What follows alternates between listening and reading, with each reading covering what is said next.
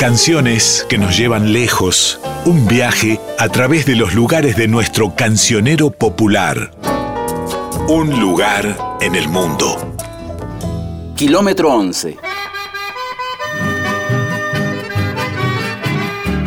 Poco tienen que ver las circunstancias que llevaron a Tránsito Cocomarola a nombrar a su composición más famosa con la historia que se relata en los versos que escribió Constante Aguer. Era la década del 30 y Cocomarola y su conjunto se dirigían a una actuación por la Ruta Nacional número 12, cuando uno de los neumáticos del auto en el que viajaban se pinchó. Mientras uno de los integrantes del grupo se dedicaba a cambiar la rueda, Cocomarola sacó su bandoneón y se puso a improvisar una melodía. Para ponerle título, se fijó a qué altura de la ruta se encontraban. Era el kilómetro 11. Años después, Cocomarola le encargó a Constante Aguer que escribiera unos versos para esa melodía compuesta al costado de la ruta. Aguer, que no conocía la anécdota del pinchazo, escribió una historia de amor, culpa y desencuentros.